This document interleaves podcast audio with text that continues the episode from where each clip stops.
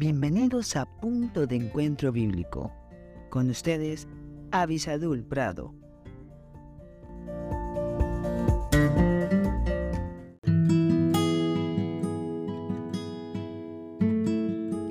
Hola, hola. Qué bueno que estamos juntos nuevamente buscando el consejo de Dios. En esta semana estamos tratando el tema de el dinero. Si me acompañan, hoy iremos a Jeremías capítulo 32 versículo 10 y para sorpresa de muchos, un profeta va a estar tomando dinero porque tanto es malo el pensar de que amar el dinero es una buena acción como también pensar que si alguien tiene dinero está mal. Porque recuerden, ayer veíamos que el hecho está en amor, el amar el dinero. Veamos entonces eh, Jeremías capítulo 32 versículos 9 y 10.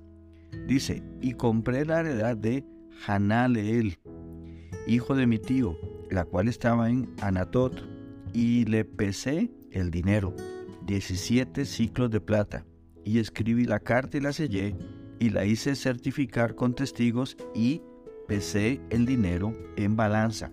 Recuerden, el dinero es algo legítimo, es algo que nosotros tenemos y podemos usar para hacer diferentes transacciones.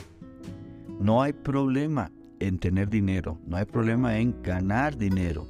Recuerden, el problema está en amar el dinero. De hecho, el dinero es la forma en la que hemos encontrado los hombres para que se puedan tener diferentes eh, transacciones y acciones. No es pecaminoso. Cuando nosotros hemos incluso recibido una herencia, podemos administrarla, podemos eh, recibir ofrendas, dar ofrendas, comprar cosas. El, secreto está en que nuestra confianza esté puesta en Dios y no en el dinero. Uno de los nombres de Dios que más me apasionan siempre es Jehová Jireh o Yahweh Jireh, que significa el Señor que provee. ¿Por qué? Porque nosotros tenemos que aprender a confiar en Dios para todas nuestras necesidades. Pero Dios mismo es el que nos manda a que trabajemos. Dios es el que dice que el obrero es digno de su salario. Dios es el que dice, darle al César lo que es del César, a Dios lo que es de Dios. ¿Lo ve?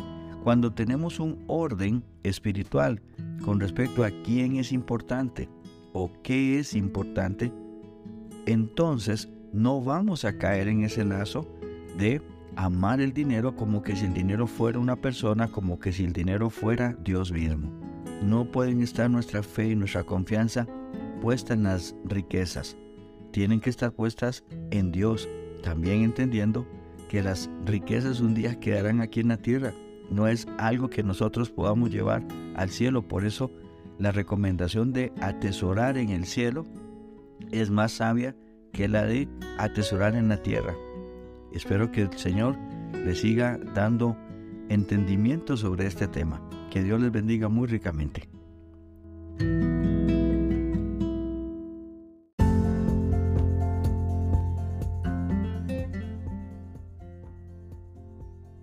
Gracias por estar con nosotros en este podcast Punto de Encuentro Bíblico. Si este podcast te fue de bendición, no olvides escribirnos a punto de encuentro bíblico 1717 arroba gmail.com y en nuestras redes sociales. Más que la miel en Facebook, arroba más que la miel 1910 en Instagram. Que Dios te bendiga.